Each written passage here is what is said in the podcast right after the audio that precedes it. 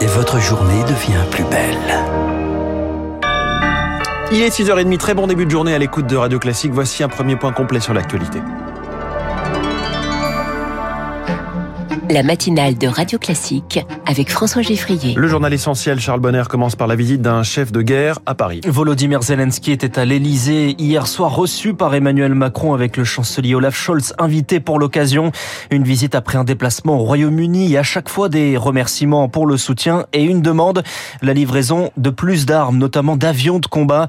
Volodymyr Zelensky qui accorde une interview ce matin au Figaro. Bonjour Chloé Juel. Bonjour Charles. Une interview assez libre où il revient sur ses relations avec la avec l'Allemagne. Oui, des relations tumultueuses, mais c'est du passé aujourd'hui. La confiance est réelle, dit le président ukrainien, effacer les propos d'Emmanuel Macron qui ne voulait pas humilier la Russie. Dans cet entretien réalisé avant sa visite en Europe, Volodymyr Zelensky affirme que le chef de l'État français a changé pour de vrai cette fois. Il considère même que c'est lui qui a ouvert la porte aux livraisons de chars et qui soutient la candidature de l'Ukraine à l'Union européenne. Oubliez aussi la lenteur du gouvernement allemand à soutenir le camp ukrainien, une décision à la fois historique mais aussi politique culturel. Le chef d'État incrimine la bureaucratie. Le temps de la bureaucratie n'est pas le temps de la guerre. Et Volodymyr Zelensky parle de l'avenir et d'une guerre qui ne va pas s'arrêter avec des négociations. Il y a le court terme. D'abord impossible de lâcher Barmout. S'ils prennent la ville, ils voudront aller plus loin. Que se passe-t-il après Barmout interroge le leader ukrainien. Et puis, il y a le long terme. Tous les pays ukrainiens, tous les, tous le, tous les pays européens, pardon, redoutent que la guerre s'étende, dit-il. Mais la situation est irréversible, même si, selon Volodymyr Zelensky, la Russie est en train de perdre la guerre à 99%. Vladimir Poutine ne va pas s'arrêter là et ce n'est pas dans sa nature. Chloé Juel, une venue même rapide à Paris, c'est tout un symbole pour Pierre-Alexandre Anglade, le président de la Commission des affaires européennes à l'Assemblée nationale. C'est extrêmement important que le président de la République et le président ukrainien euh, puissent se parler directement au-delà des nombreux échanges téléphoniques qu'ils entretiennent très euh, régulièrement. La vie politique et la diplomatie, ça reste aussi une affaire d'hommes. C'est une visite extrêmement symbolique et qui montre euh, au fond le lien étroit qui unit euh, le président de la République Emmanuel Macron et le président Zelensky depuis le début de cette guerre. La France a été à l'initiative pour maintenir le front uni des Européens. Ce qui est extrêmement important dans cette guerre, c'est que les Européens restent tous ensemble et qu'ils ne se divisent pas. Nous devons aider l'Ukraine jusqu'à la victoire, jusqu'à ce que le dernier soldat russe ait quitté le territoire ukrainien. Le député Pierre-Alexandre Anglade, interrogé par Lauriane Toulmont, Volodymyr Zelensky se rend à Bruxelles aujourd'hui en compagnie d'Emmanuel Macron pour le sommet européen. Des déplacements annoncés à la dernière minute, des détails tenus secrets dont rien ne filtre tant le président ukrainien est une cible des Russes.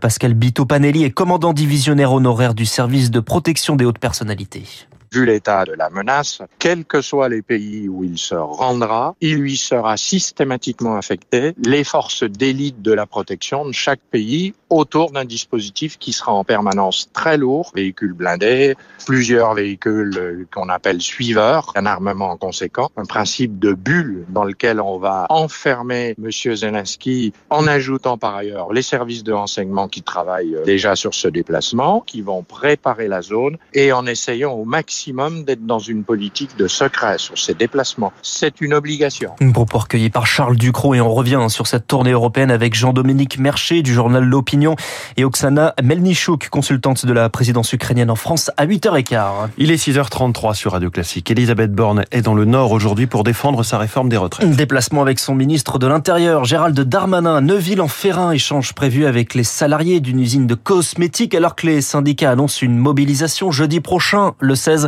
en plus de celle prévue ce samedi. Une réforme des retraites qui reçoit le soutien ce matin de Patrick Pouyanné. En interview dans le Parisien aujourd'hui en France, le patron de Total Energy euh, s'exprime surtout sur les bénéfices de son groupe, plus de 19 milliards d'euros l'an dernier, et évoque une possible ristourne à la pompe si le gasoil dépasse 2 euros le litre. Et si on faisait une pause dans la réforme des retraites? Eh bien, ça va être le cas à l'Assemblée nationale aujourd'hui, car la journée est consacrée à la niche parlementaire des socialistes. En clair, ce sont les, leurs textes qui sont discutés jusqu'à ce soir minuit. Des textes sur un repas étudiant un euro, la protection des enfants et des femmes victimes de violences.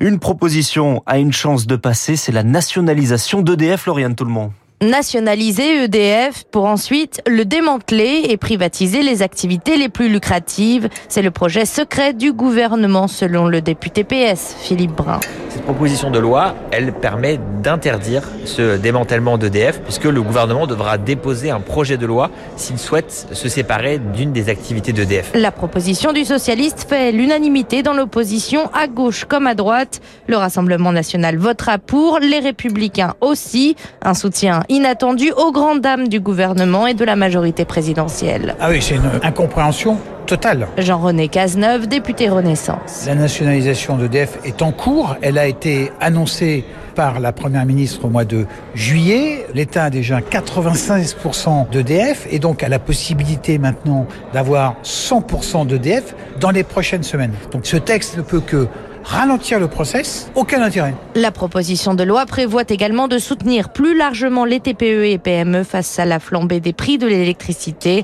Boulangers, artisans et commerçants pourraient bénéficier d'un bouclier tarifaire jusqu'à la fin de l'année. L'avenir d'EDF, c'est aussi la relance du nucléaire. Six nouveaux réacteurs doivent être construits, mais comment le financer? Le gouvernement envisage de piocher dans l'épargne des livrets, indique ce matin le journal Les Échos.